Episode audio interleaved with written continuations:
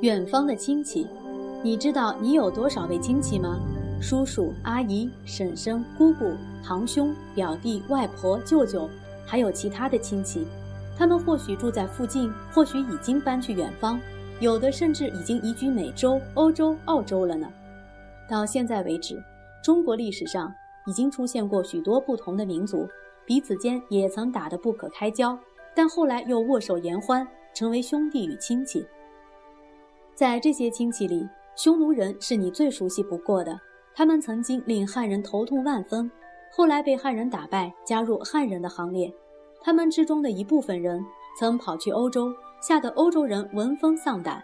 但后来匈奴人也加入欧洲人的行列，成为他们的一部分。这里我想告诉你的，不是有关匈奴的故事，而是那个在隋唐时代令人感到紧张的突厥人。突厥自从被唐朝降服以后，有一部分突厥人便向西方跑去，一直跑到中亚的波斯这个地方，建立了一个新的突厥帝国，名称叫做塞尔柱突厥。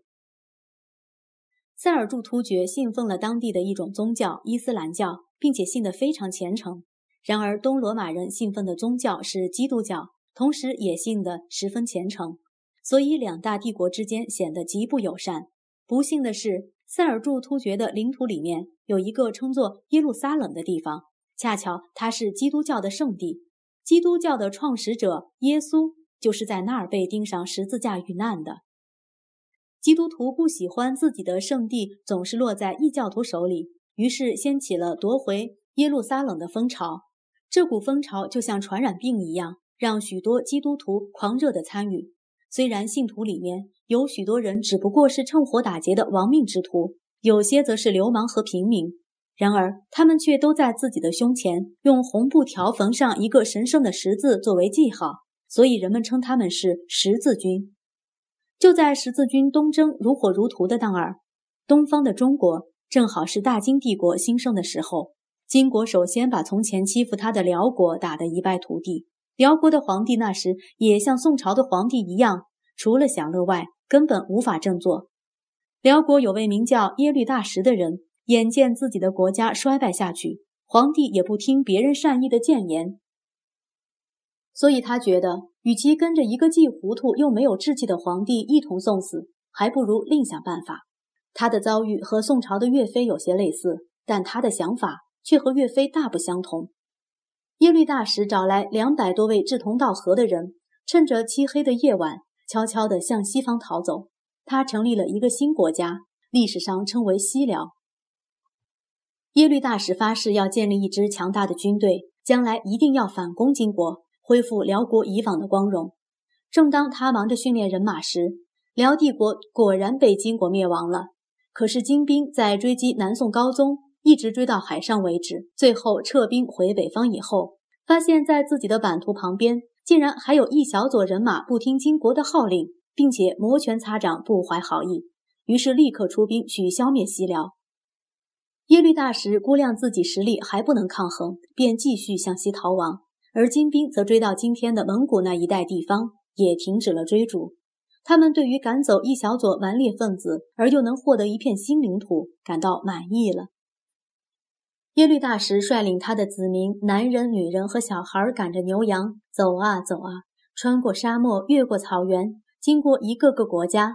这群人简直就像个庞大的旅行团。不过，这个旅行团经常是艰苦卓绝又杀气腾腾。许多国家并不欢迎这些不速之客，所以不免要大打出手。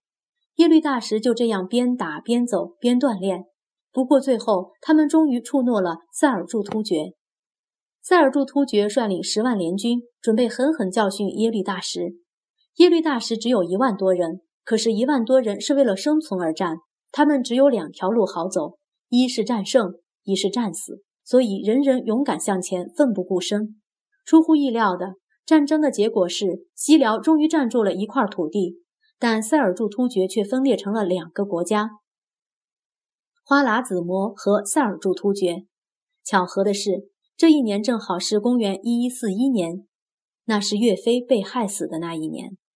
西辽后来并没有消灭他的仇人金国，因为他们实在跑得太远了。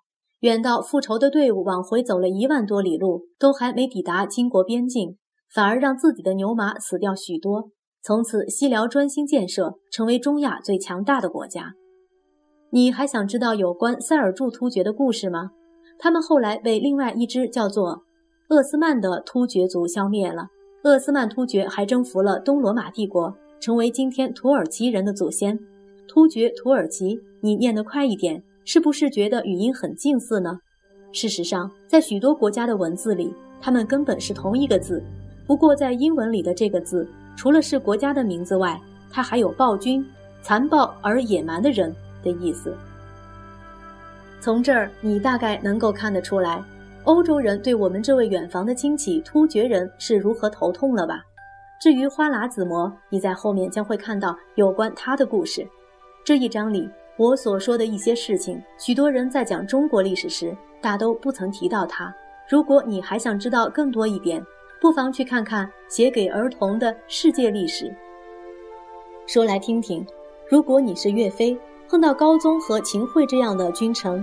会不会觉得耶律大石的做法也不失为一种选择，或者你还有别的选择呢？